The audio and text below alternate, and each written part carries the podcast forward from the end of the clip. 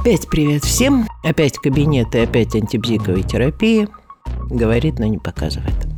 Давайте поговорим еще об одном всеми любимом типе клиентов, известном еще со времен Берном, клиент, который играет в игру «Да, но». Собственно говоря, информацию нам это дает о человеке скорее ситуативную, нежели какую-то более или менее глобально личностную. И информация это, собственно говоря, и есть то единственное, что мы можем использовать в работе с этим клиентом.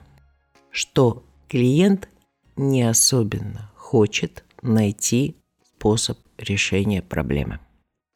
Правда, эта информация возможна в двух вариантах. Один вариант. Он в принципе не очень хочет эту проблему решить. И второй вариант. У него свой способ-то уже есть, и он хочет отбросить все альтернативные, чтобы убедить терапевта, а на самом деле терапевта убедить надо для того, чтобы, в общем-то, убедить себя, что его способ самый лучший. Честно говоря, второй вариант э, я встречала крайне редко, но поскольку все-таки встречала, то догадываюсь, что он возможен. Собственно говоря, с этой информацией мы и работаем. Понятно, что терапевт не сразу понимает, что идет именно эта игра. И не потому, что терапевт недостаточно умен или недостаточно внимателен, а просто потому, что некоторые предлагаемые им способы действительно могут чего-то не учитывать и почему-то не подходить. Но после какого-то и не спрашивайте у меня какого количества повторений конструкции «да, но» или любой равнозначной конструкции, все-таки терапевт обязан догадаться, что идет именно эта игра.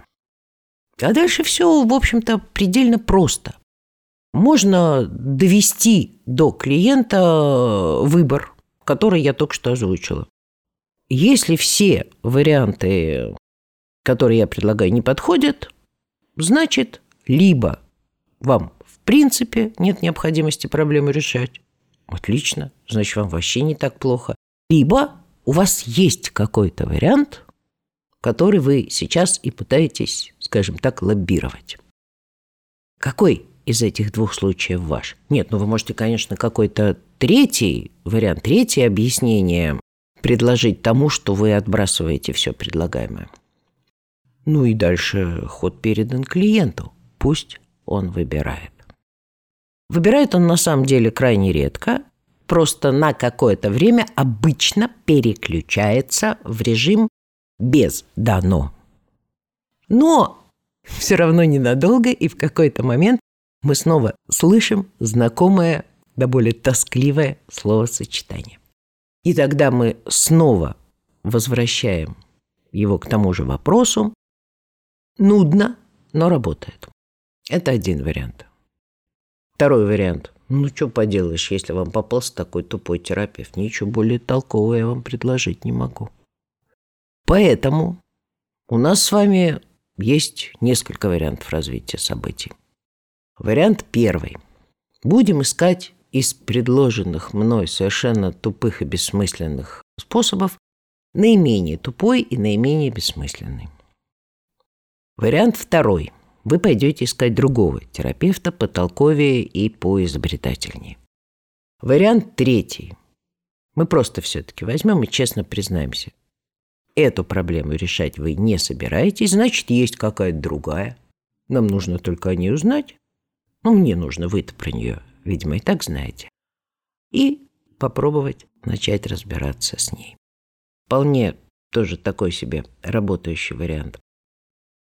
Строго говоря, все остальные варианты интервенций, на мой взгляд, все равно будут разновидностями того, что я уже описала.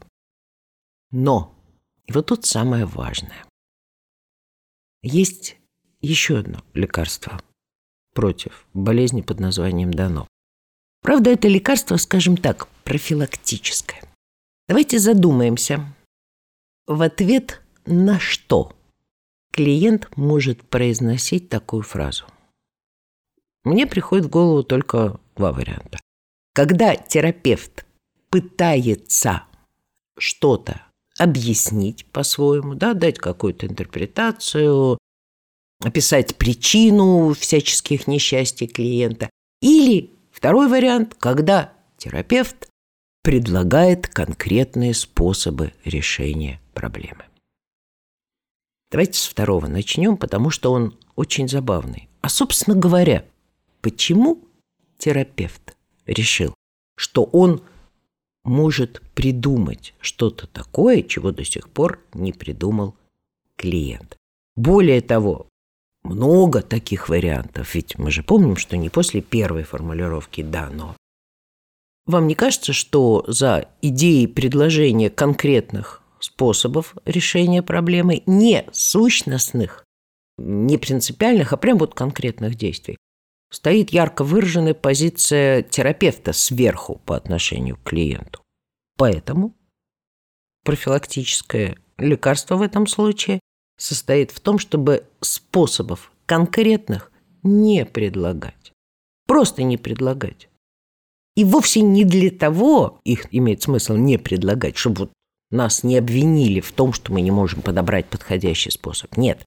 Это, ко всему прочему, еще и не терапевтично, на мой взгляд. Наша задача не вытащить клиента из какой-нибудь ямы, а напомнить ему, что там у него в яме есть все то, что нужно, чтобы самому из нее выбраться.